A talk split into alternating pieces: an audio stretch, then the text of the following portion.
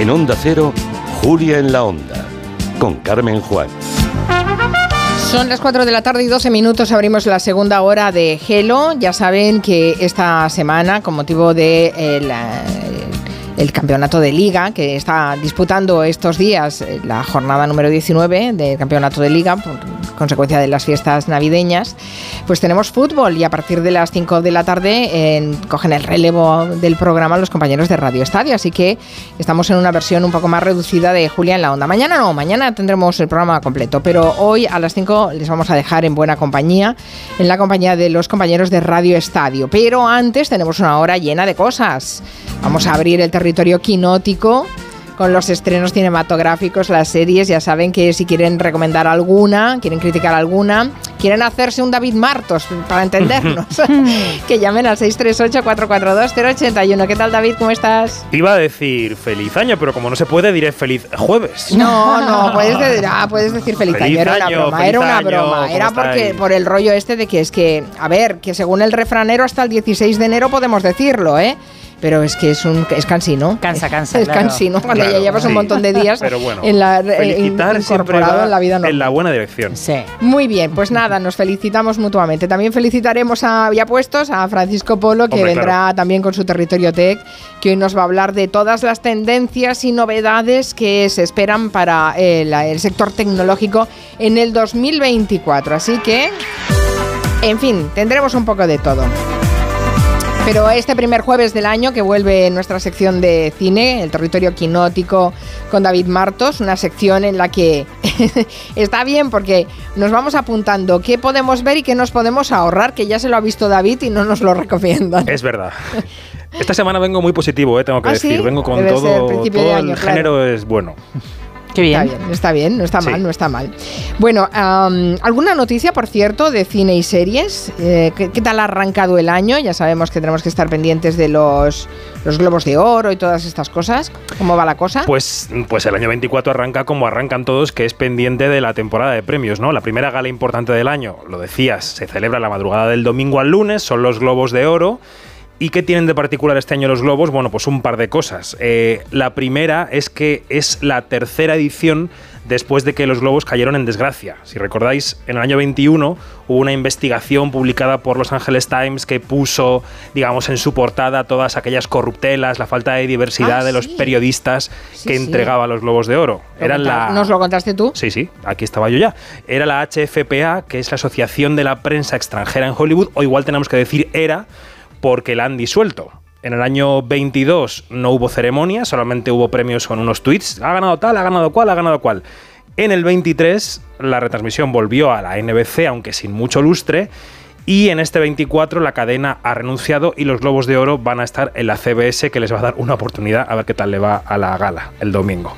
Estamos en esas. Y Esto lo de... domingo ya, ¿eh? Sí, sí, sí. O sea, vienen los Reyes y los Globos. todo Sí, sí, sí. Efectivamente. Y decíamos que se ha desmantelado la Asociación de los Periodistas que votaban los premios porque llegó la productora, la productora que hacía la gala hacía muchos años, y su empresa matriz vino con la chequera y compró la marca de los Globos de Oro y dijo, todos los votantes conmigo. Entonces ahora hay una serie, una serie de votantes que votan para una empresa, para una productora, los premios, los Globos de Oro. Y además han ampliado muchísimo las fronteras, han reclutado votantes de todo el mundo. No solo hay periodistas en Hollywood, que antes eran corresponsales extranjeros de los medios, por ejemplo, europeos o africanos o asiáticos en Hollywood, ahora son periodistas de cine de todo el mundo los que votan los, los Globos de Oro. Así que parece que se va notando en las nominaciones y la diversidad de lo que pueden ser los premios. Veremos el domingo. Es decir, que pueden cambiar mucho, que ya se notará que hay otras miradas y otras, otros gustos cinematográficos a la hora de votar. A ver, eran los premios petardos. Los Globos de Oro era, de repente te encontrabas Emily in Paris nominada. Y eso tenía su gracia, porque al final... a mí me gusta Emily in Paris. Eso eh, te define, Mari Carmen. No sé si para bien o para mal.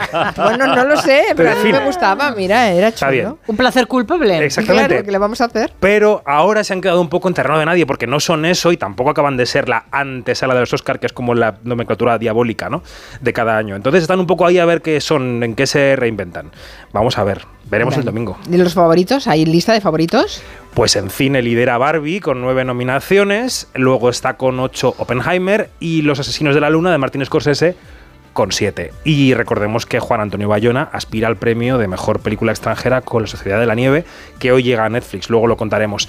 En series arrasa en nominaciones Succession, con 9 en drama, y en comedia puede que veamos triunfar pues alguna de dos de las series, digamos, que han dicho adiós en el 23, que son Barry y Ted Lasso. Así que eso es lo que hay.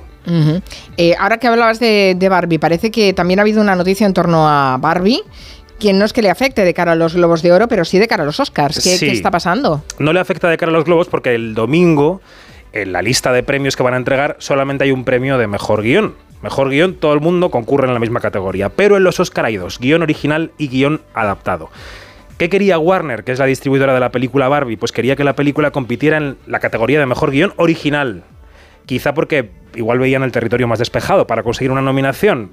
Y claro, esto es así, ¿no? O sea, Barbie no es un personaje nuevo ya no en nuestras vidas, sino en el audiovisual. Ha habido eh, TV movies con Barbie, ha habido productos de animación, entonces la Academia de Hollywood, la rama de guionistas han dicho, no, no, esta película tiene que ir por el carril de guion adaptado. Así que va a un sitio, a un lugar en el que hay muchos más competidores, veremos si resulta nominada la peli, pero bueno, que los Oscars se toman muy en serio lo de las candidaturas y lo han demostrado con Barbie una vez más. Mm. Dice Miguel Ángel a, a través de Twitter y mm, eh, invitó también a los oyentes que a través del 638-442-081, si quieren hacer llegar sus mensajes eh, cinéfilos y seriéfilos, que lo utilicen. Dice, un mensaje para defender el papel de Imelda Staunton como Isabel II en The Crown Vale. y que no quede de tapadilla, que ha hecho una interpretación magistral para el chico de territorio quinótico. Nos lo dice Miguel A ver, el chico lo que dijo fue que en la sexta temporada y la última, en los primeros episodios, se centraron totalmente en Diana. Yo no digo que ella lo hiciera mal, digo que se volcaron con Diana durante cuatro capítulos por el morbo y cuando la serie vuelve a enseñarnos cómo era la vida de la reina, la serie vuelve a ganar.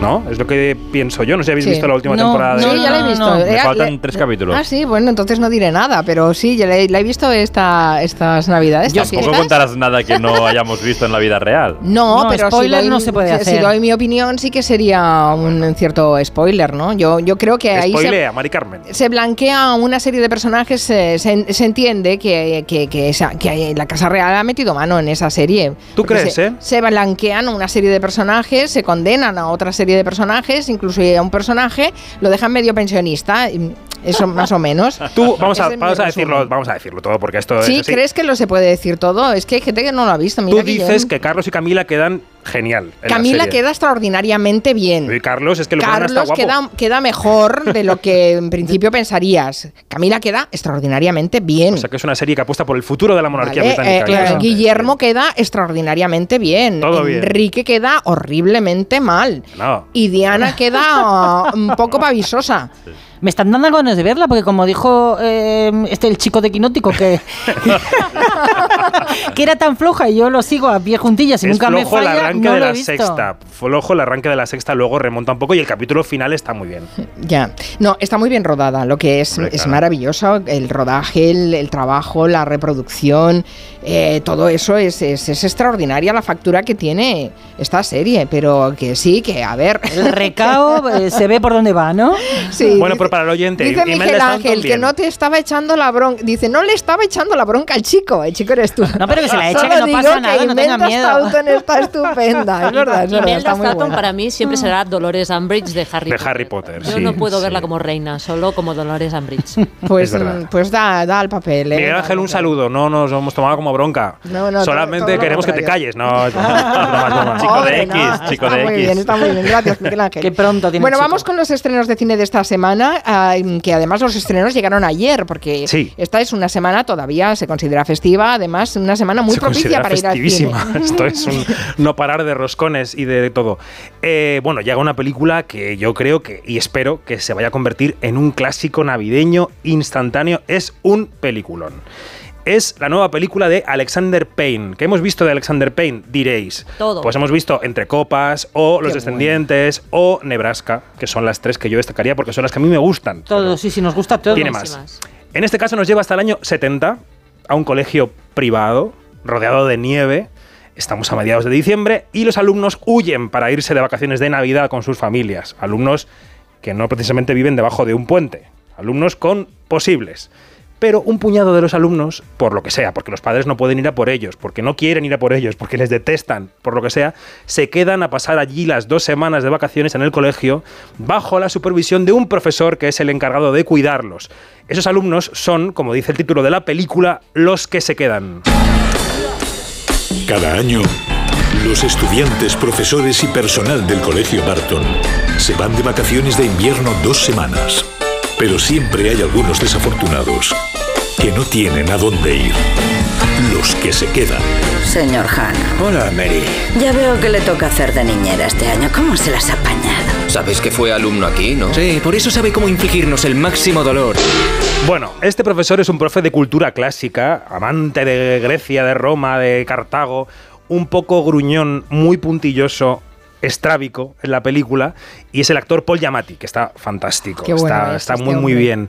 Y el cabecilla de esa panda que se queda en Navidad, con el que al final acaba teniendo este profesor un poco más de relación, ¿no? Es un jovencísimo Dominic Sessa, un actor que se llama Dominic Sessa, que está también fantástico. Y también está la tercera pata de este, de este banco.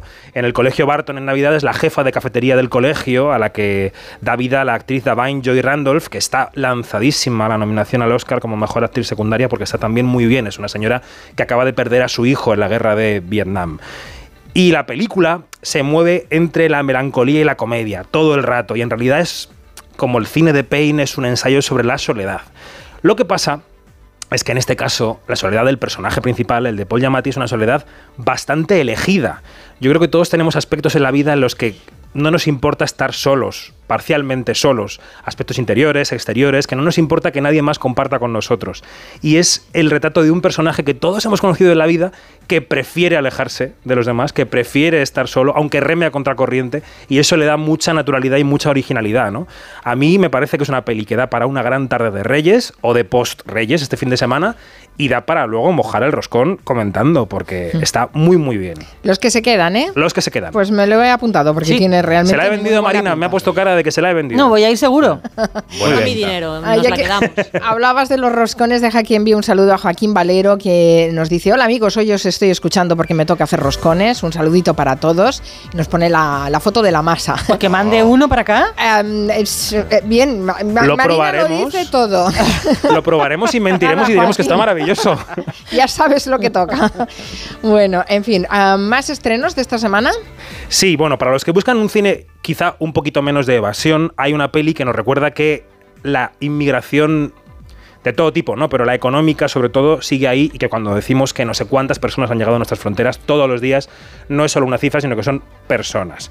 Para recordarnos esto, eh, llega una película que estuvo en la Mostra de Venecia, ganó el premio a mejor director allí para Matteo Garrone, el director italiano, ganó el premio a la mejor estrella emergente eh, para un actor que se llama Sidhu Sar, y es una peli que se llama Yo Capitán.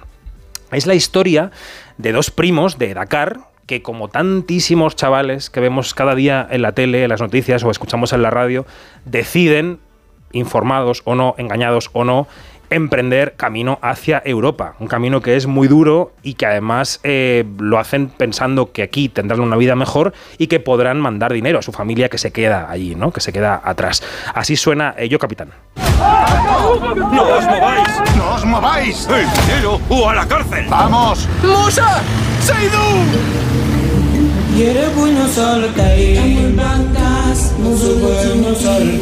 ¿Cuántos años tienes? 16. ¿Dónde está tu primo? Lo pillaron en el desierto. Bueno, por el tráiler tenéis ya un poco el tono de la peli, ¿no? Eh, Mateo Garrón es un director que nos tiene acostumbrados a mezclar lo social, como por ejemplo en Gomorra, con lo más onírico. Eh, se me ocurre El cuento de los cuentos o Pinocho, que son suyas, ¿no? Y en este caso también, ¿no? Mezcla lo social con lo onírico. La película está muy bien rodada. Yo creo que busca ponerte todo el tiempo el nudo en el estómago con cada obstáculo que encuentran en el camino los protagonistas, que son muchísimos obstáculos, pero yo diría que no va por ningún camino que no te esperes cuando ya vas al cine a ver la película. Sabes más o menos cómo va a discurrir esa travesía, ¿no? Hay una parte como digo, onírica en la película, que a mí me sobra un poco, me saca un poco de la trama, pero está tan bien rodada y lo que cuenta es tan duro y tan actual que yo creo que la película sí que merece la pena y además esta, Yo Capitán, esta sí que tiene debate posterior con el roscón porque hay mucha gente que no tiene roscón y esto es lo que te pone la película adelante, ¿no? Dice eh, Mibel eh, en Twitter que ayer fueron a ver Los que se quedan, que está muy bien. Anda, bien, y bien. que se descubre la cara B de los personajes. Sí, estoy de O sea, acuerdo. que, que Sí, sí. fueron ya de, de estreno. Por cierto, la semana pasada que no hubo territorio quinótico, eh, ¿hay algún estreno que quieras recuperar? Pues mira, quiero recuperar una peli que está gustando muchísimo, sobre todo al público del cine más de autor, pero creo que también le puede gustar a un público más generalista, si no estáis tan acostumbrados a ver películas en versión original y tal. Es del maestro finlandés Aki Kaurismäki, que para los cinéfilos es un nombre conocido, pero es un señor que suele hacer cine eh, sobre lo proletario, digamos, ¿no? Se fija en la clase trabajadora y lo hace también de una manera un poco fabulada. Estuvo en el Festival de Cannes, esta película se llama Hojas Caídas, la vais a encontrar en el cine no como Hojas Caídas, sino como Fallen Leaves, el nombre en inglés, Fallen Leaves, y así suena en finés, que sé que os encanta. Muistatko sitä iltaa, kun laulat karaokea? Siinähän istuu ne kaksi Karaoke es japonés. naista. Tapasin sen pienemmän myöhemmin. Bueno, Qué bien suena, me encanta. ¿a que sí? Suena así. Se entiende todo, Fallen ¿eh? Leaves. También. Sí, sí, el si lo dominas como yo. Han dicho karaoke porque pasan buena parte de la película en un karaoke y otra parte en un cine. Lo digo como spoiler. Kaurismäki, eso, es un director acostumbrado a, a- a enseñarnos a la clase proletaria, también de forma un poco onírica, y aquí los protagonistas son dos trabajadores, un hombre y una mujer, muy, muy humildes, que comienzan una especie de romance contra todo pronóstico, en un mundo gris, hostil, en el que en la radio suena la guerra de Ucrania. Eh, de repente el cine y, esa chispa que a veces se encuentra en la vida donde menos te lo esperas de la esperanza y del amor, los une. Y es una película de la que sales eh, eh, completamente lanzado a vivir, o sea, a disfrutar cada momento del día. Yo creo que es una peli además que puede sacar carcajadas al público porque tiene un humor cáustico muy muy interesante y la prota, que se llama Alma Poisti, está nominada este mm, domingo al Globo de Oro. Que es Ah, una señal más de que la parroquia de los globos se está alejando de Emily in Paris y yendo hacia Kaurismäki. Oye, podemos coexistir, ¿eh? Emily in Paris y Por Kaurismäki, supuesto, por ¿eh? supuesto, Sí, por podemos supuesto. coexistir. La sí, misma sí. persona puede ver las dos cosas y Yo, disfrutar ¿sabes, cuando con ves, ambas. ¿Sabes cuando ves una foto de un actor guapísimo o una actriz guapísima que dices, ¿pertenezco yo a la misma raza que esta persona? Pues sí. lo mismo pienso de la gente de Emily in Paris. Pero no pasa nada, no pasa nada. Cuidado Bueno, con pero, con a ver, Emily in Paris. Emily in Paris es un spot de la ciudad de París y ya está, y ya Sí. está. Y te venden una vida que desde luego no será la Sí. que tú tengas en París si vas a vivir a París, pero bueno, Un anuncio vamos a de perfume. bonito de ver. Cuidado, bonito David, de ver. que en este equipo hay más de una persona fan de Emily in Paris. Sí. No voy a revelar nombres. Pero estamos imaginando. ser fan es gratis, ser fan es gratis, lamentablemente. Pero a ver, eh, tú no coges un día que dices, ay, me apetecería ver algo de llorar. Y, o me apetecería ver algo para reír. Es que depende un poco de cómo tengas el cuerpo. Yo este-. Yo a veces tengo cuerpo de vikingos y a veces tengo cuerpo de, de, de- de Crown. Cuerpo de 300, digamos, ¿no? Sí, bien. bien. Bien. Yo veo el ala oeste de la Casa Blanca, soy así de friki. Es bueno, es buenísimo. Este, esta Navidad he recuperado dos temporadas y media de la serie, la- el final. No está mal. No Yo está esta mal. Navidad me he sumergido en Yellowstone con Kevin Corner de Jesús. Mm. Y La recomiendo vivamente, ¿eh? Es porque tiene un poquito de dinastía, ¿eh? O sea, porque es, reúne en la misma serie el Emily in Paris, o sea, lo fácil del- de la intriga mm, de Falcon Crest de dinastía y, y profundidad de personajes también. Dice Ignacio PG, dice, eh, recomendaría Doctor Who en Prime Video. Sí. Que, eh, aunque sea del 2006, la está viendo actualmente. Bueno, el va- 2006 no, Hay lleva décadas y décadas. Ah, es más Doctor de- Who, sí, sí, sí, Sí. sí. Lo que pasa es que es un poco lío para quien no está metido en el universo Doctor Who. Pero bueno, si te gusta la ciencia ficción y te gusta lo british, te puedes iniciar y es una serie magnífica. Y en esta última temporada el doctor es David Tennant. Sí, vuelve, ¿no? Porque ya estuvo, yo creo. Sí, sí, sí, vuelve, Mm. vuelve. Estuvo, no sé si fue el séptimo doctor y ahora no llego a tanto. el ¿Ves? décimo. Hay frikis para todo. Hay para todo. sí. Eulalia. Por Doctor cierto, que Who, eh, la Sociedad de la Nieve de Bayona se puede ver ya en plataformas este fin de semana. Desde hoy se puede ver en Desde Netflix, eso quiere decir que desaparece de los cines, ha estado tres semanas. Hay mucho oscurantismo con las cifras de taquilla porque Netflix no las comunica directamente, las comunica el Ministerio de Cultura como está obligado y eso es una vía más lenta que la del resto de películas, pero bueno, parece ser todo indica que ha ido bien y que ha gustado mucho y ahora habrá gente que la vea en casa, que no la verá como en un cine, pero yo creo que la podrá disfrutar también. Muy bien. Lo dejamos aquí. Eh, la Venga. semana que viene más, eh, con todo lo que hayamos Y visto. mejor. Gracias, eh, David Martos. Un consejo de la mutua antes de que te vayas. Mira, si tu compañía no te deja hacer gestiones online, no te preocupes porque si te vas a la mutua puedes realizar todas esas gestiones desde el móvil y además te van a bajar el precio de cualquiera de tus seguros, sea cual sea. Es muy fácil. Tienes que llamar al 91 555 5555. Te lo digo o te lo cuento. Vete a la mutua. Condiciones en mutua.es.